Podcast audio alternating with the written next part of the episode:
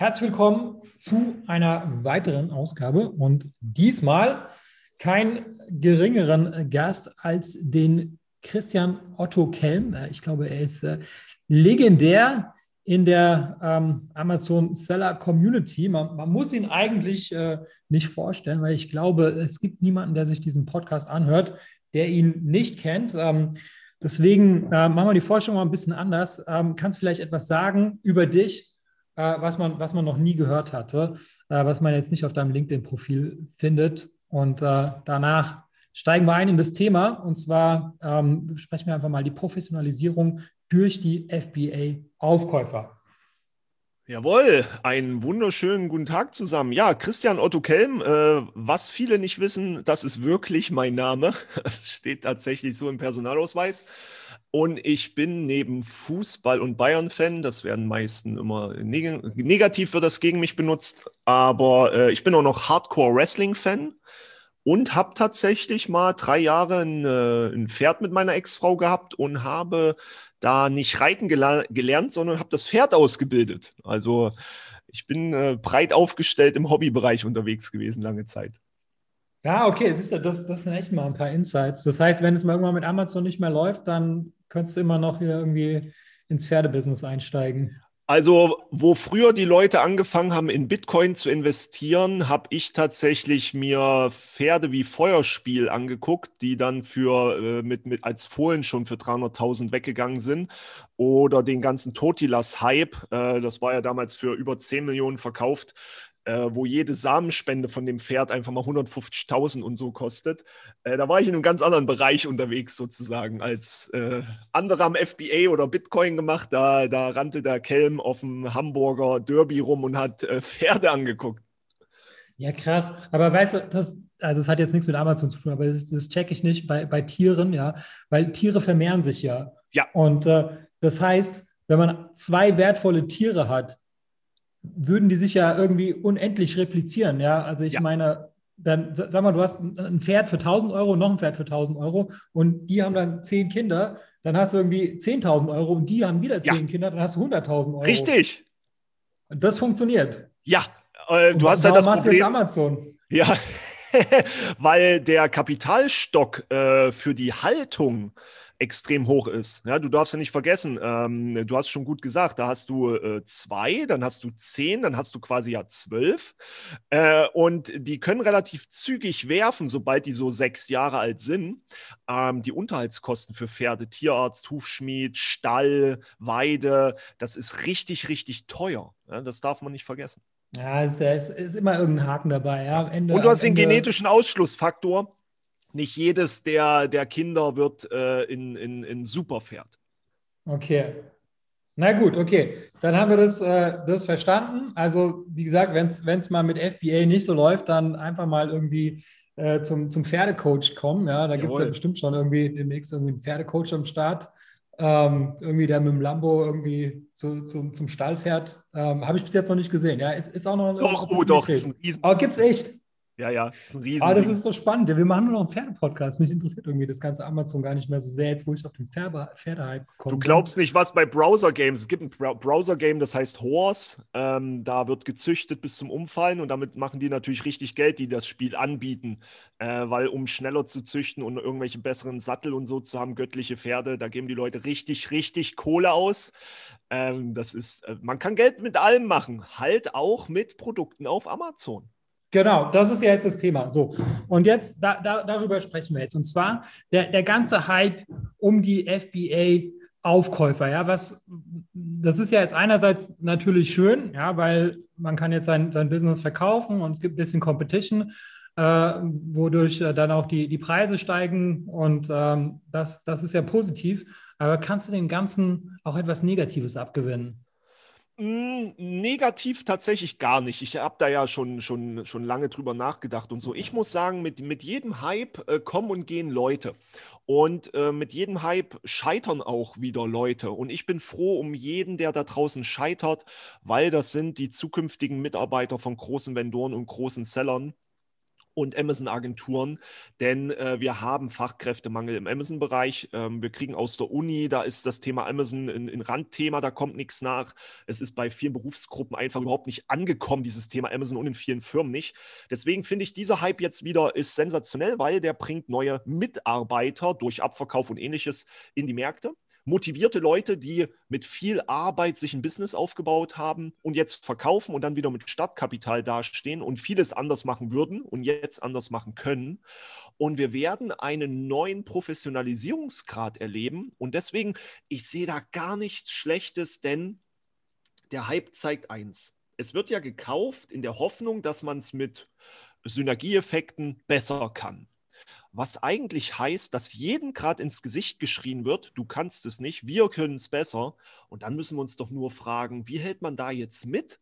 Wie kann man den Wettbewerb sogar nutzen für sich selber und zu lernen und zu gucken und da jetzt Gas zu geben und selber zu wachsen? Also wenn die wachsen können, warum sollen wir nicht alle wachsen können? Hallo? Ja, ja, das ist, also okay, das ist schon mal zum einen interessant, dass natürlich da jetzt irgendwie neue, neue Talente, neue, neue Arbeitsplätze ähm, entstehen. Ähm, aber was, was damit einhergeht, ist ja auch irgendwie eine, eine Professionalisierung. Und ja. ähm, was, was bedeutet das denn jetzt für, für jetzt den, den, den kleinen Amazon-Seller, der jetzt vielleicht gerade erst anfängt oder der jetzt gar nicht so ambitioniert ist und, und vielleicht gar nicht äh, da mithalten möchte? Ja, was ist das jetzt für den gut oder schlecht? Ja, für den ist es eigentlich sehr gut, weil äh, wir kennen ja ganz viele Beispiele da draußen. Du hast schon gesagt, die, die Lambo-fahrenden, äh, äh schnell und hektisch Reichwerte-Coaches und so.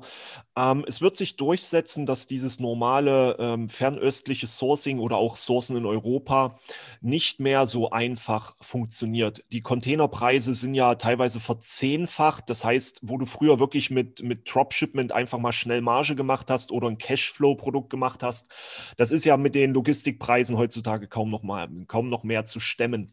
Heißt, wir kommen in den Bereich, wo sich die Leute wirklich mehr identifizieren müssen mit dem, was sie tun. Mehr Zeit investieren müssen, nicht mehr einfach husch, husch, ich mache jetzt das und das Produkt, sondern sie müssen mittelfristige Pläne ähm, entwickeln um auf Amazon noch erfolgreich zu sein. Und Get Your Basics Done ist da jetzt mittlerweile so mein, mein Lieblingsansatz. Äh, es reicht halt nicht mehr, ein gutes Produkt zu einem guten Preis und guter Qualität zu haben, was die meisten ja schon nicht hinkriegen. Ähm, du brauchst mittelfristig jetzt die Professionalisierung im Bereich Amazon SEO, Amazon Advertising. Und damit meine ich nicht, äh, ene, mene, meck, die Marge ist gleich weg. Wir haben halt mal Werbung geschalten, es passiert nur nichts es zeigt sich im Rahmen letzten, des letzten Jahres, dass PPC nicht mehr eine direkte Auswirkung auf organische Rankings hat. Das heißt, wir sind im Wandel. Und da finde ich, jeder Seller jetzt oder angehender Seller, FBAler, wie auch immer wir ihn nennen wollen, Private Labeler, muss sich mittelfristige Gedanken machen. Und es ist nicht mehr alles so quick and dirty, schnell mal gesourced. Und das finde ich sehr, sehr gut, weil das schützt viele vorm schnellen Scheitern, weil es einfach zeigt, es ist mehr Arbeit nötig. Und wenn du nicht bereit bist, das zu machen oder dich damit auseinanderzusetzen, scheiterst du viel früher. Und ähm, dann kommt halt die erste logistische Rechnung und dann bist du halt schon pleite. Ja, und das genau, finde ich dann, persönlich ganz kurz ist okay. Ein redaktioneller Hinweis. Es gibt auch noch eine weitere äh, Podcast-Episode, äh, die demnächst kommen wird von Cornelia äh, von Unicorn Logistics und sie wird genau darüber sprechen, über, über die ähm, andauernde oder die, äh, die momentane Erhöhung der, der Preise, äh, der Containerpreise und wie lange das noch ähm, dauern wird ähm, aus ihrer Sicht. Also das kann ich jetzt schon mal empfehlen, äh, sich das auch anzuhören. Aber jetzt weiter zu dir.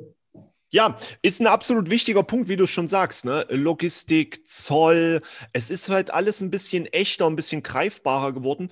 Und ähm, viele von den ähm, Aufkäufern wollen ja dadurch äh, professionalisieren, dass sie zum Beispiel international gehen. Und da müssen wir uns doch auch fragen, wo sind denn die Hemmschwellen? Ne? Warum, warum geht keiner international? Na klar sind die Märkte im Schnitt deutlich kleiner. Ja, Deutschland ist nun mal einer der ganz großen Märkte weltweit, was Amazon angeht. Aber neben dem Multichannel, C-Discount, Bohl, Galaxus und so weiter, kommt halt immer so ein steuerliches Problem rein. Und da müssen wir uns dann halt wirklich fragen, was will derjenige für sich erreichen? Reicht es, wenn er für sich sein Auskommen hat, dass er über einen Monat entspannt damit davon leben kann? Oder ist es wirklich nur noch so, dass man so richtige Skalierungseffekte, so echte hat, durch Internationalisierung mit Steueranmelden und sich den ganzen äh, bürokratischen Aufwand reinholen? Dann muss man sich natürlich fragen, da gibt es genug große Anbieter, die ihn dabei unterstützen. Das kann ja nicht mehr die Ausrede sein.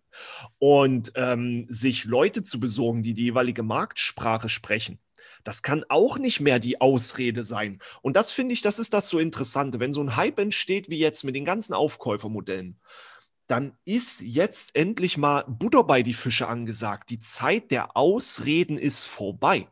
Denn wenn jemand hochprofessionalisiert es schafft, all das zu lösen, dann haben wir ja schon in den Hype-Zeiten Amazon gelernt, dass der agile Mikrounternehmer, die Kleinmarken, eigentlich immer besser mit äh, dem Strom schwimmen können weil sie schneller und agiler sind. Und das, glaube ich, wird Zeit, dass wir uns das wieder alle zurückholen und eben nicht mehr Ausreden suchen, ja, nee, ach, Spanien, ich weiß nicht, wie viel da geht, Italien, ich weiß nicht, wie viel da geht. Da muss man halt einfach mal sehen, was geht in den jeweiligen Ländermärkten. Wir haben genug Tools auf dem Markt, egal ob sie aus irgendeinem chemischen äh, Edelgas bestehen oder anderen. Da geht doch einiges. Und warum ist da immer noch die große Zeit der Ausreden da? Wo sind die Leute, die angepackt haben damals? Der Lars Müller, der, der Markus Winterscheid, der ähm, Johannes Ungerer, ähm, selbst der Johannes Brenner, alle wie sie oder die, die, die ähm, hier Lukas Manko und so. Die ganzen Großen, die diesen Hype eigentlich mit, mit echten Case Studies und so nach vorne getragen haben, jetzt sind wir irgendwie in einer Zeit mit vielen Ausreden und da fehlen mir die Schwerpunkte. Und da wird mit zu viel draußen geschrien mit Pinterest, TikTok und YouTube und du musst noch Google Ads und Facebook Ads und Shopify und Store und alles Mögliche machen. Aber keiner macht seine Grundlagen. Und das ist, glaube ich, der große Punkt, warum der Hype so hart reinknallt, weil viele einfach Umsatz machen. Letztes Jahr richtig schlimm, egal wie gut oder schlecht die Produkte sind. Der Kunde hat ja gar keine Chance mehr, irgendwo anders einzukaufen. Und da müssen wir uns echt fragen, warum professionalisieren wir nicht alle selber? Okay, ähm, jetzt hast du gesagt, ähm, die, man, man soll äh, internationalisieren, weil, weil da sind halt Potenziale, aber gleichzeitig ähm, soll man jetzt aus deiner Sicht nicht ähm, andere äh, Kanäle, also Marketingkanäle für, für Traffic und Aufbau äh, erschließen. Habe ich das richtig verstanden? Weil ich würde jetzt mal behaupten, ähm, man kann den, dem Konsolidator auch noch etwas übrig lassen, weil der möchte ja jetzt nicht ein perfektes Business haben, ja. sondern der möchte ja ein Business haben, was, was er selber noch äh, weiter professionalisieren kann. Das heißt, wenn du jetzt zum Beispiel äh, sehr, sehr gut in Deutschland unterwegs bist, aber du hast jetzt zum Beispiel noch nicht Pan-EU gemacht, weil du gesagt hast, okay, das ist mir jetzt irgendwie doch zu kompliziert. Ähm, die umsatzsteuerliche Registrierung und die Produktcompliance äh, und so weiter. Ähm, aber das ist ja genau der, der Grund, warum der Aufkäufer jetzt da jetzt irgendwie einen Vorteil darin sieht, weil der hat das ja bereits alles genau. gelöst, diese ganzen Probleme. Ähm, und da macht es doch gerade Sinn aus meiner Sicht, dass man jetzt irgendwie eine Sache, zum Beispiel Deutschland, sehr gut macht und auch in Deutschland dann ähm, äh, durch Markenaufbau, ähm, externen Traffic und so weiter äh, und ähm, da, da sehr stark ist. Aber du sagst jetzt, es ist gar nicht so wichtig, sondern erstmal internationalisieren. Na, wir haben doch folgendes, wir haben doch folgendes äh, Grundszenario oder Grundproblem, meiner Meinung nach jeder potenzielle Aufkäufer sieht Chancen. Und am Endeffekt mal richtig schlimm gesprochen, weil du hast es ja gerade auch auf den Punkt gebracht. Eigentlich will der Aufkäufer ja jemanden, der noch nicht gut ist. Aber wo er sagt, den kann er potenzialisieren und professionalisieren. Und das ist doch für mich dann der entscheidende Ansatz zu sagen, warte mal, wenn die denken, die können das, das heißt, die sehen in mir Möglichkeiten. Warum kann ich das dann nicht? Und da kommen wir zu dem eigentlichen Get Your Basics Done zurück. Warum ihr das alle oder viele da draußen das nicht hinkriegen, ist relativ einfach. Weil sie halt Facebook schalten, Google schalten, tausende Werbekanäle machen, tausende Traffic-Kanäle machen, aber niemals ihren, ihren eigentlichen Kern, ihren Markenkern, ihren Produktkern auf Amazon überhaupt mal zum Rennen gebracht haben. Okay, da, so da, ist, da, gebe ich dir recht, ja. Genau, da das, ja. Und diese Basics, die haben alle liegen lassen über die Jahre immer, weil sie haben ja immer Umsatz gemacht. Aber sie haben die Kernbasics nicht angegriffen. Und mhm. ich bin der festen Überzeugung, dass die meisten äh, Aufkäufer genau dadurch so gut werden, weil sie professionalisiert sind im Rahmen der Hygienefaktoren. Mhm. Im Rahmen der Hygienefaktoren, die eigentlich jeder können müsste, aber die meisten schleifen lassen und eben durch Mehrkanalstrategien ausgleichen. Und da ist dann der Hype das Sensationelle, weil es deckt ja nur die gesamten Schwächen auf. Wir haben ja mehrere Aufkäuferszenarien. Die einen, einen sagen, solange du keinen Shopify-Store hast, nehmen wir dich. Solange du nicht international gegangen bist, nehmen wir dich. Ähm, und das zeigt ja schon auf, wo die Situationen sind. Danach rollen die alle erstmal mit sauberen Content, besseren Bildern, mit all diesem Schnickschnack drüber, wo seit fünf Jahren jeder drüber redet, auf jeder Konferenz, überall. Und wir sehen trotzdem immer wieder, dass diese Basics nicht gemacht werden. Und da muss man sich dann nach den intrinsischen Motiven fragen. Der eine wollte es halt nebenbei mal machen, hat jetzt seinen Studienabschluss, fängt mit einem richtigen Job an oder kriegt Kinder, Familie, was auch immer und kann nicht mehr diese, diese Motivation aufbringen. Der lässt das halt schleifen. Klar, perfektes Szenario zum Aufkaufen. Der hat schon Glück gehabt, gute Nische erwischt, gehen wir rein als Aufkäufer, geben denen ein bisschen in Anführungszeichen Schmerzensgeld und dann ziehen wir das richtig auf. Und wenn jemand anders in dir Potenziale sieht, die du selber nicht heben kannst, ist das immer okay, wenn, wie du sagst, ein Aufwand dahinter steht. Steuer, Bürokratie und all solche Themen. Aber ich sage ganz klar, meiner Meinung nach, und die Sachen, die ich alle sehe, scheitert es weniger daran, sondern es sind die reinen Hygienefaktoren, Marktplatzsituationen, die die Leute nicht hingekriegt haben. Ich, es gibt bis heute noch Leute, die im Backend 5000 Zeichen für Keywords hinterlegt haben. Mhm, ja. ja wo, und das meine ich, das ist der Punkt. Und da scheiden sich die Geister. Da sind wir ja auch ein bisschen äh, quasi gegenteiliger Auffassung. Ist ja auch eigentlich gehört das ja gerade dazu, wenn man darüber redet. Aber ich sage, wer nicht durchprofessionalisiert ist, auf seinem Level 100% gibt, der sollte auch noch nicht verkaufen, weil er würde höhere Multiples und Erträge erzielen, wenn er einfach sich mal ein bisschen Arschbacken zusammenkneifen und noch mal ein bisschen das auf den Stand 2021 bringt. Ja, das kann man immer sagen, man soll nicht verkaufen, weil man kann es immer noch besser, größer machen und dann wird man immer äh, mehrfach dafür belohnt. Also dann der, der, Multiple steigt, die Basis, äh, mit der der Multiple äh, multipliziert wird, der steigt auch und so. Ja, das heißt, es gibt immer viele Gründe, nicht zu verkaufen. Ja, das ist ähm, die Leute, die verkaufen, die haben schon, die haben schon ihren Grund, äh, warum die verkaufen. Ja. Also die meisten, die ich kenne, haben aber auch alle ihren Schnitt schon gemacht. Also die verkaufen wirklich recht gute, gute Szenarien. Also die verkaufen halt nicht jetzt mal kurz die Knoblauchpresse, die nur ein Jahr am Markt ist, sondern das sind sehr spezifische Produkte, wenn die noch nicht lange am Markt sind. Und was ich mittlerweile erlebe, ist tatsächlich aufgrund des letzten Jahres, weil viel Warenausfall ja auch da war, müssen wir ehrlich sein, logistisch, ähm, dass viele sich äh, mit den äh, Aufkäufern einigen, äh, bis Ende des Jahres das noch hinauszuzögern, um den Multiple noch zu heben und dann verkaufen oder jetzt schon in Kooperationen gehen die quasi ein Vorverkaufsrecht haben. Man kennt das ja so auch aus, aus Fußballverträgen und so. Der, der Alaba oder so, der spielt halt noch ein Jahr bei Bayern, hat aber schon vor einem Jahr bei XY unterschrieben. Ja, und diese Szenarien treffen wir ja jetzt auch an. Aber für, für mich persönlich ist halt seltenst die Frage, verkauft man oder verkauft man nicht, sondern der Beweggrund dahinter, der sollte ein echter, ein ehrlicher sein. Es gibt Leute, die kriegen es nicht mehr hin, krankheitsbedingt. Es gibt Leute, die kriegen es nicht hin, weil es ihnen zu komplex wird. Oder weil sie die, die Mengen einfach nicht mehr durch den Keller schieben können, ja, sind wir mal ganz ehrlich. Und dann sagen die halt einfach, ey, das ist mir jetzt zu viel, kostet zu viel Lebens- oder Arbeitszeit und ich möchte nicht, ich möchte verkaufen. Finde ich ja in Ordnung. Schade finde ich es halt, da kriegt jemand, keine Ahnung, Multiple von fünf hingelegt und der Aufkäufer lacht sich innerlich schon tot, weil er genau weiß, der ist so unprofessionell aufgestellt, würde der nur mal 5% mehr Arbeit reinstellen, würde der schon mehr schaffen können. Das und, stimmt, ja. Und das, da also genau hängt äh, meiner Meinung nach dieser, dieser Hype in der Schwebe. Und das ist auch der Grund, warum ich diesen Hype noch nicht als, als Positiv-Hype sehe, sondern noch so halb im Platzen sehe. Weil viele Händler nach den Gesprächen mit den Leuten dann sagen, mal, kommst du mir hier dumm? Was, was, was denkst du, mit wem du redest? Also oftmals sind die Kommunikationsebenen sehr, kurios und dann merkt man, äh, dann werden sogar mehr Leute motiviert, dann doch weiterzumachen. Kriegst du ein schlechtes Angebot, denkst dir so, was, wir sind viel mehr wert und gibst erst recht Gas. Und das macht den Hype, finde ich, so genial, weil jedes abgelehnte Angebot erzürnt, also erzürnt ist vielleicht äh, fies formuliert, motiviert den Gegenüber jetzt erst recht Gas zu geben.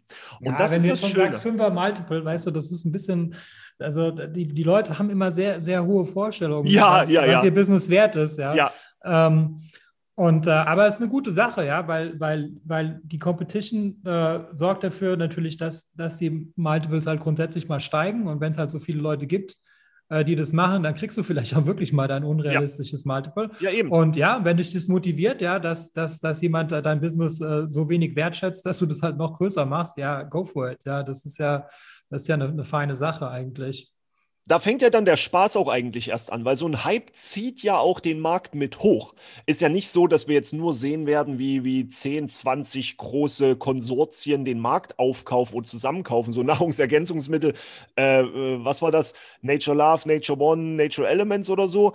Äh, diese Großfusion da Anfang äh, des Jahres in, aus Berlin oder wo das herkam, äh, war ja hochspannend. Da gehört jetzt einfach mal so eine fast eine ganze Kategorie äh, ein Bereich sondern wir werden halt auch links und rechts wachsende Themen haben, äh, Situationen, die sich angestachelt fühlen und die damit wachsen, weil ein professionalisierter Aufkäufer schürt Wettbewerb und er zwingt ja alle anderen Marktteilnehmer entweder mitzugehen oder auszusteigen. Und ich glaube, das wird ähm, richtig gutes Jahr. Und viele werden sich dann aber auch in dem Fall entscheiden und sagen, warte mal, ich kriege zu wenig, ich will nicht verkaufen. Aber Amazon kann ich. Und dann kommen wir dazu, wie, äh, wie du ja auch schon sagtest, die externen Kanäle. Ich bin ein Fan von Internationalisierung und externe Kanäle, wenn du dein Amazon-Business drauf hast. Dann mhm. kannst du auch rausgehen. Dann machst du einen YouTube-Kanal, dann machst du ein bisschen TikTok, ein bisschen Pinterest, je nach Zielgruppe. Ja, sind ja verschiedene Szenarien, die du bauen kannst. Und dann macht das alles Spaß. Und dann bist du plötzlich in einem ganz anderen Fahrwasser unterwegs.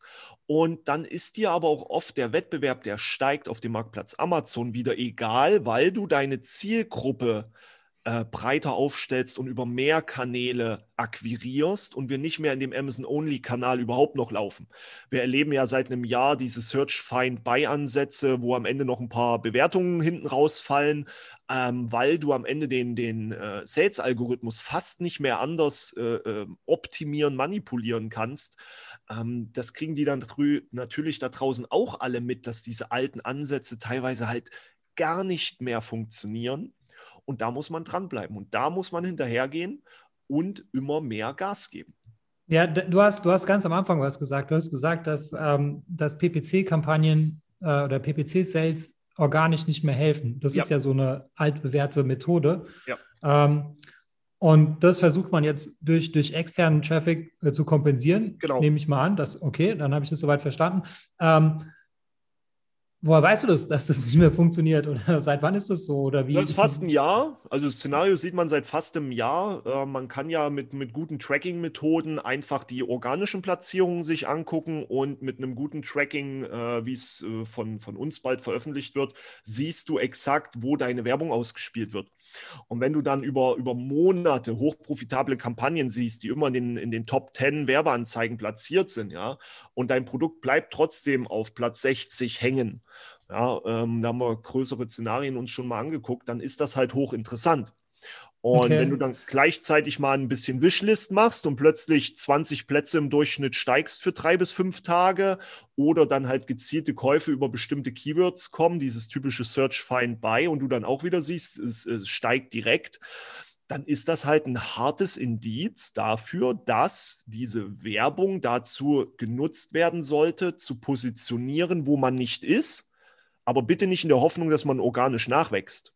Ja, das organische Nachziehen. Ich habe erst heute Morgen gab es wieder, wir sind ja am 8. März, heute Morgen gab es eine US-Gruppe schon wieder einen längeren Post, da haben sie es A10 genannt. Klar, jeder weiß, A10 wird es nie geben. A9 ist ja Algorithms, das A plus neun Buchstaben.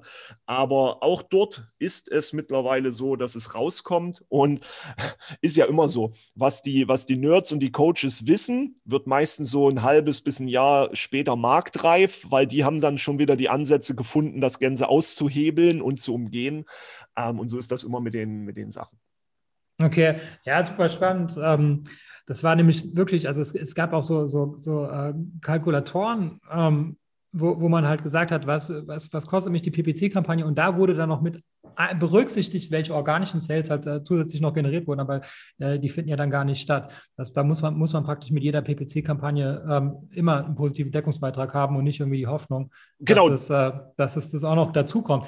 Ähm, Gibt es vielleicht eine Ausnahme beim Launch? Weil wenn das Produkt noch keine Historie hat, und keine Sales hat, ja, dann ist es dann sinnvoll, dass mit ja, der haben, ja klar, unter der Prämisse, wir, wir launchen gerade seit, seit zwei Wochen einen, einen größeren Produktansatz äh, und da gilt natürlich, du launchst und bist auf Platz 140. Und du willst ja schon was verkaufen. Natürlich setzt du dann Ads ein, um in den Top Positionen schon da zu sein, bis du organisch hochwächst. Ja, wir sind jetzt innerhalb von unter zwei Wochen auf 300 Keywords, sind bei 50 Prozent dieser Keywords auf Seite 1 und solche Geschichten, aber nicht durch die Werbung sondern schlicht, weil man organisch ja wächst über das Kundeninteraktionsverhalten, Suchverhalten. Äh, gutes SEO ist natürlich immer noch die Grundlage Nummer eins, Phrasen exakt abbilden, sich an die relevanten Keywords, Preispunkte unter Keywords und sowas zu halten und eine gewisse Klickratio mitzubringen im Sinne, dass das Produkt wirklich in der Suche auch auffällt und nicht eins von vielen ist. Ähm, Hula-Hoop-Reifen sind ein schönes Beispiel. Ja. Auf jedem Bild ist ein Reifen und eine Frau, aber die Unterschiede sind äh, feinst granular im Cent-Bereich der Produkte.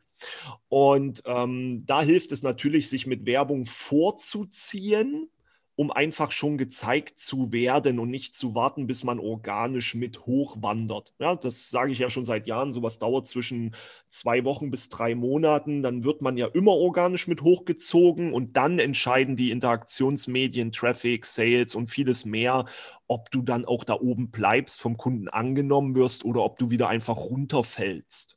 Aber können solche Signale nicht über die PPC-Kampagne mit einfließen? Also zum Beispiel, das Produkt wurde angezeigt, jemand hat geklickt, gekauft und nicht retourniert ähm, über eine PPC-Kampagne. Dann ist es ja ein positives Signal.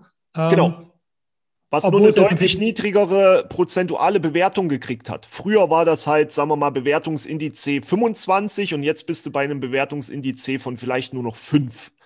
Ja, weil andere Faktoren halt eine höhere Wertigkeit bekommen haben im Gegensatz dazu. Okay, und jetzt sagst du, äh, organischer äh, oder ähm, äh, nicht, also äh, ähm, externer Traffic ist, ist, ein, ist ein gutes Signal, aber da hast du ja nicht diese äh, die Keyword-Suche. Doch, ja, deswegen, doch, doch, das ist ja dieser externe Traffic. Darf man nicht so halten wie früher, baller die voll auf die Asen, auf das Listing. Diese SFB, dieses Search Find Buy, was in den Bewertungsbranchen seit einem Jahr jetzt gang und gäbe ist, wurde ja nicht ohne Grund eingeführt. Ne? So der typische Chatbot ist ja, äh, Cashback, wenn du dieses Keyword eingibst, nach diesem Produkt suchst und es von diesem Händler kaufst. Es ist so kurios, wir sehen das mittlerweile, äh, wenn du eine Keyword-Analyse machst, gibst du die Autosuggest äh, Keyword beim Suchfeld ein, dann kriegst du tatsächlich Suggest, die dann beinhalten Keyword Luftpumpe XY von Händler ABC, weil die dann den Traffic falsch schalten, weil die Kunden, die darauf diese Cashback-Aktion nutzen, so deppert sind, dass die exakt eingeben Keyword Luftpumpe ABC von Händler XY. Und das siehst du in Brand Analytics sogar schon. Das ist so krass. Ähm, wird seit einem Jahr gemacht. Das ist auch der Grund, warum der äh, Bewertungshype ständig noch anhält und auch gestiegen ist weil wir mehr von diesen ähm, Search Find Buy Ansätzen einfach benötigen im Kosmos Amazon, um noch dieselben Erträge der organischen Positionierung mitzubekommen. Und das ist das Kuriose. Die Sterne sind das schöne Abfallprodukt hinten raus, aber die Szene hat sich da schon vor, vor über einem Jahr komplett gewandelt. Ja. Okay, aber, aber wenn du das jetzt, wenn du jetzt nicht so manipulativ unterwegs bist, dass du halt dem Kunden da An Anleitungen gibst, wie er das ja. machen soll, sondern wenn du einfach nur nur irgendwie eine Performance-Kampagne irgendwie auf TikTok hast, mit, mit dem ja. Ziel abzuverkaufen, ja. Ähm, dann, dann, dann hat der Kunde ja keine Suche Richtig. gestartet. Dann steigst du im BSR. Herzlichen Glückwunsch. Und bringt genau. dir das dann was für, dein, für deine Keywords-Rankings? Nein, das kennen wir ja noch aus den alten Lars Müller-Zeiten. Der hatte ja die perfektesten Funnel, die es so gab. Der war dann immer Bestseller, aber war organisch quasi nirgendwo mega gut platziert. Ja, da äh, hat man dann ja ganz clevere Ideen entwickelt über, über die Jahre auch ähm, von Linkrotatoren über äh, Gewinnspielsituationen, die dann immer zu einem Waren Warenkorb und Gutscheincode-Eingabe führten. Ähm, und mit TikTok ähm, oder anderen Kanälen, du hast es eigentlich ja perfekt formuliert. Normalerweise will der Mensch doch abverkaufen. Und wenn der Kanal TikTok ist, dann sollen die doch nur auf deinen Link klicken, Asen-Link und kaufen. Dann hast du doch alles erreicht. Dann hat der Werbekanal TikTok doch genau funktioniert. In YouTube genau dasselbe. Ja, verlinkst halt dein Produkt unten unter dem Video und willst verkaufen. Und das sollte ja immer das Ziel sein. Du willst verkaufen. Im Kanal Amazon selbst als äh, geschlossenes System, da brauchst du zum Verkaufen eine organisch relevante Platzierung. Und man sollte mittlerweile meiner Meinung nach aufhören, alles zu vermischen oder immer noch die Hoffnung zu haben, dass eine Entscheidung B bei A wie Amazon irgendeinen Effekt mitbringt. Du willst verkaufen, dein Produkt zum besten Preis, am besten mit wenig oder gar keinem Rabatt. Und dann sollte man sich davon trennen, dass immer jeder äh, Traffic auch irgendwas auslösen muss. Mhm. Ja, dann ja, hat man ein ruhigeres Leben. Gedacht, ja. ähm, kann, kannst du dir umgekehrt auch ein Listing kaputt machen, wenn, wenn du halt viel Traffic darauf hast, der aber nicht über eine Suche gestartet ist, der Traffic, ja, sondern Nein. du verlinkst halt einfach, okay, hatte ich mir Das ist das Lustige, ja. die, es ja. gibt ja so ein paar Klickraten-Hypes und Konvertierungsraten, Hype-Macher, äh, ich habe es in meinem Leben noch nicht gesehen. Acht Jahre Amazon. Äh, je höher der Traffic ist, desto direkter sind, die, sind oft die Auswirkungen. Je mehr du natürlich schaffst an Traffic, ist Höhle der Löwen ja immer ein gutes Beispiel, äh, desto mehr Sichtbarkeit kriegst du auch über artverwandte Worte. Der Algorithmus, der ist ja die, die über die Jahre wirklich intelligenter geworden. Der, der kann Synonyme in Teilen, der kann wirklich vieles, der kann viele Kundenwege verfolgen, der kann kategoriespezifische Keyword-Sets. Das ist ja kein dummes System. Ja? Also also Amazon versteht schon, wenn ein Wort oder ein Produkt massiv relevant ist, finden die ja auch raus intern, hey, normalerweise kaufen Menschen über dieses Keyword dieses Produkt, dieses Produkt ist dem ähnlich, wir schieben die mal dahin und zeigen das und wenn das angenommen wird, dann bist du unter dem Keyword relevant. Und ja. da ist ganz klar, wenn solche, solche typischen viralen Dinge durch die Decke gehen, dann ziehen die sich auch hoch. Ähm, aber man muss sich davon verabschieden, dass man das selbst steuern würde. Ja, da kannst du halt auch plötzlich, wenn es ungünstig ist und lass das mal irgendeine Autozeitschrift sein, die über Hula-Hoop-Reifen spricht, dann wird dein Hula-Hoop-Reifen plötzlich bei Sommer- oder Winterreifen mit rein klassifiziert, nur weil alle Kunden aus dem Bereich Auto normalerweise kommen. Ja, also die Steuerbarkeit hinter solchen viralen Themen ist halt gar nicht mehr äh, so hoch, auch MyDeals und Co. Du verkaufst am Ende viel. Du wirst für gewisse Bereiche sichtbar, aber es ist nicht mehr alles so steuerbar, wie man das früher kannte. Ja, na gut, okay. Dann habe ich das verstanden. Ähm, ich habe mir noch ein, paar, paar Fragen ähm, notiert, weil wenn ich schon mit dir spreche, dann, dann muss ich das nutzen. Ähm, und zwar die neuen Marktplätze wie, wie entwickeln die sich? Du hast ja jetzt äh, sehr, sehr viele Daten, ähm, auf, auf die du schauen kannst. Das heißt, äh, was, was ist da so dein, deine, deine äh, Ansicht momentan? Also wir haben ja ähm, Polen jetzt seit einer Woche. Polen ist offen. So, ja, das Sprichwort ist, okay. ist quasi Realität geworden. Äh, wir haben Schweden, wir haben Holland, ähm, Ägypten wird bald wohl auch kommen. Und was man gemerkt hat, Holland ging so nach hinten los aus ähm, folgenden zwei Szenarien. Einerseits, wir haben Bol.com, ne, diese, diesen super holländischen Marktplatz äh, wie, ist am Ende wie die Schweiz mit Galaxus. Und ähm, ich hatte mit ein paar Holländern durch, durch Unitätigkeiten und anderes da drüben mal sprechen können. Es scheint wohl so, dass der Holländer schon seit zehn Jahren bei Amazon bestellt, weil der lädt sich die App runter, äh, stellt halt äh, Deutsch und liefert sich nach Hause die waren ja schon im Lieferbezirk äh, drinne durch, durch, durch Amazon. Also es war jetzt wie in Luxemburg, Belgien und Co. Äh, da gab es keinen Hype, da ist nichts explodiert. Viele haben nicht, einfach nicht mitgemacht. Klar, wir hatten ja, man unterschätzt, man unterschätzt, wo, wie viele Leute auf Amazon.de kaufen. Ja, ja also genau. Und die Anrainerstaaten sind, genau. Ja, ja. Sogar, sogar in Georgien äh, bestellen Leute auf Amazon ähm, obwohl Amazon gar nicht mal nach Georgien liefert, sondern es gibt halt so, so Dienstleister, ja. äh, die haben halt einfach eine, eine, Adresse in Deutschland. Genau, und, und die äh, schicken dann rüber. Die, die, schicken dann rüber, ja. Das heißt, es gibt irgendwelche Georgier, die, die auf Amazon.de bestellen. Aber die machen ja, ein cleveres Geschäftsmodell draus machen. Ähm, und du darfst nicht vergessen, die meisten Seller wissen nicht mal, wie man alle Länder ausschaltet im, im Seller Central. Ja, also das, das kommt ja noch dazu, weil ähm, da geht jemand aus den äh, irgendeinem Inselstaat auf Amazon.de bestellt und gibt als Lieferadresse den Inselstaat ein, dann bist du am Poppes, weil du hast es nicht ausgeschaltet. Ja, und das mhm. wissen viele ja gar nicht. Ne? Das ist ja an sich schon kurios. Ähm, dann Holland, äh, klar, wie du sagtest, App und Bohl. Ja, dann kam Schweden mit den 10 Millionen Schweden. Die haben natürlich Marktplätze. Das ist eins der digitalisiertesten Völkchen weltweit. Äh, dort hast du die Längenprobleme, dort hast du das logistische Problem von Amazon, den ihr Lager unten in Stockholm, glaube ich, ist von Kühn und Nagel betrieben, weil ähm, jede Firma dort eine Gewerkschaft haben muss. Ansonsten dürfen die ja kein Lager aufmachen. Das heißt, für Amazon mhm. ist das ja schon mal zum Scheitern verurteilt. Ähm, Polen haben wir Allegro. Da hatte ich letztes Jahr gewettet, Amazon kauft es auf. Da müssen wir mal sehen, wie es wird. Ich glaube, jeder hat den, den Hype um den schwedischen Marktplatz mitbekommen. Da wurden Dinge mit, mit Sexualorganen bezeichnet. Da war die falsche Flagge. Da sind nur wenige Produkte am Ende live. Äh, wir hatten das Szenario, dass ja die Lieferketten immer noch down waren, beziehungsweise teilweise gar nicht mehr befüllt werden konnten. Und dann waren die Hauptmärkte Pflicht. Und Schweden war dann so ein, so ein Nebenbeispiel. Ich sage dann immer, das Amazon-System piekt halt wirklich gerade, nicht nur logistisch, sondern auch mit neuen Märkten. Äh, Polen, als nächstes vielleicht noch, noch Tschechien, da würde jetzt sich auch keiner drüber wundern, da ist die Infrastruktur logistisch schon einfach da. Aber alles ist irgendwann endlich und die großen äh, Ländereien sind ja nun mal an alle vergeben worden. Also ich erwarte keinen großen Amazon-Hype-Markt mehr, äh, außer Russland, wobei der politisch entschieden wird. Und ansonsten, ich weiß nicht, Ungarn, Bulgarien könnte interessant werden, so allgemein, wenn die Wirtschaftsszenarien wieder wachsen. Und das ist so ein Thema, Amazon ist auch ein Wohlstandsmarkt, müssen wir mal ganz ehrlich sein. Äh, was wir dort alle bestellen in Masse, das, das, das, das ist ja der schiere Wahnsinn. Ja? Das, da, deswegen gibt es eBay Kleinanzeigen. Weil es Amazon gibt, gibt es überhaupt eBay Kleinanzeigen noch.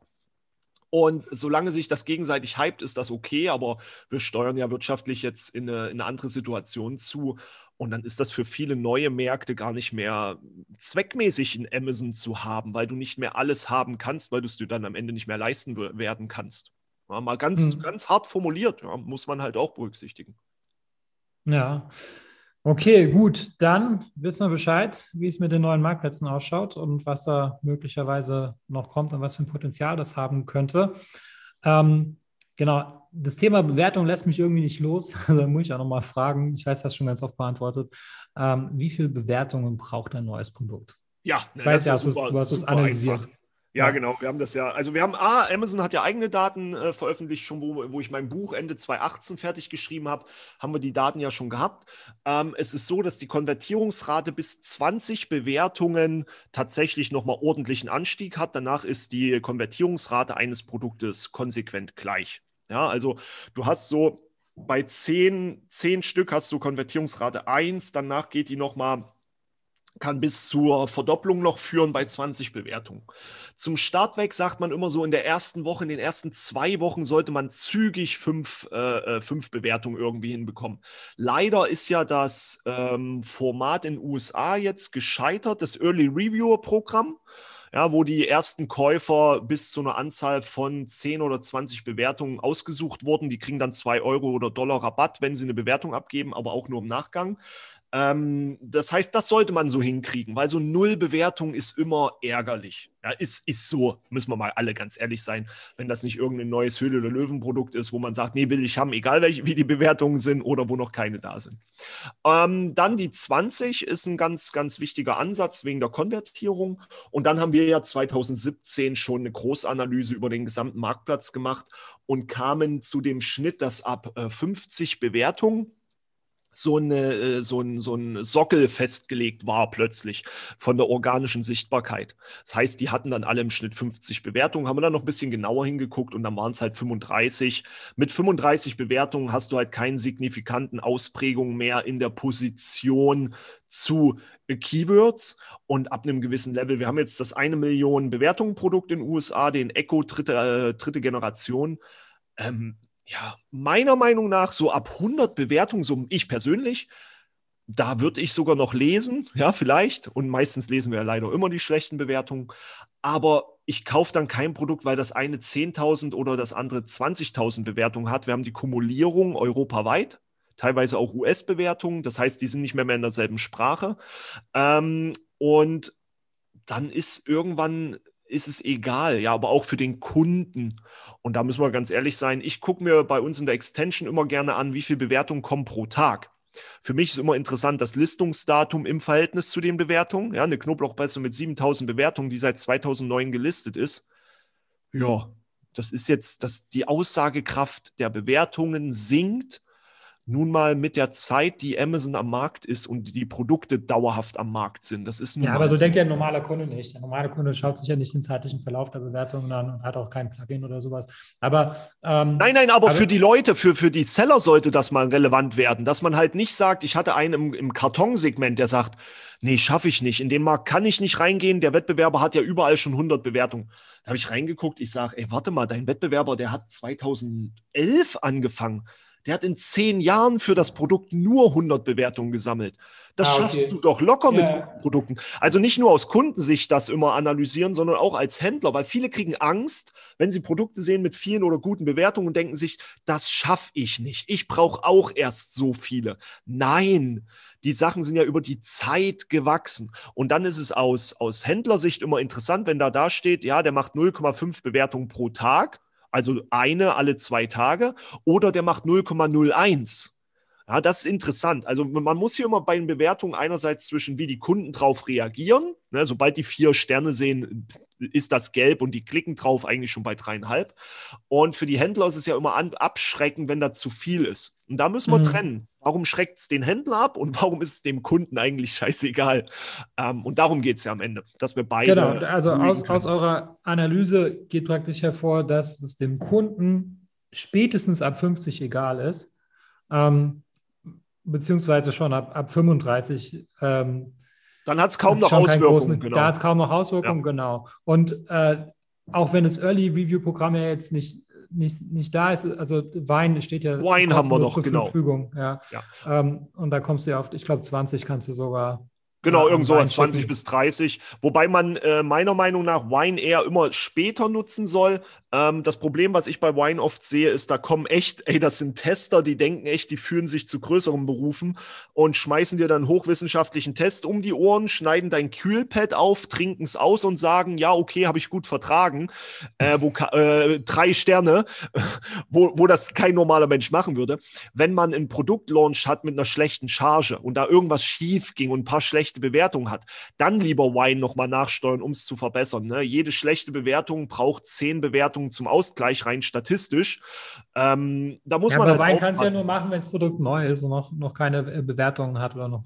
Ach so, äh, bei Vendoren ist es natürlich so, dass man Wein auch nachsetzen kann. Aber das ist nicht kostenlos, oder? Äh, nee, ja, kommt drauf an. Gibt es ja immer, äh, also bei Vendoren ist Wein ja eine Verhandlungssache, da gibt es Flatrates, da gibt es viele Möglichkeiten.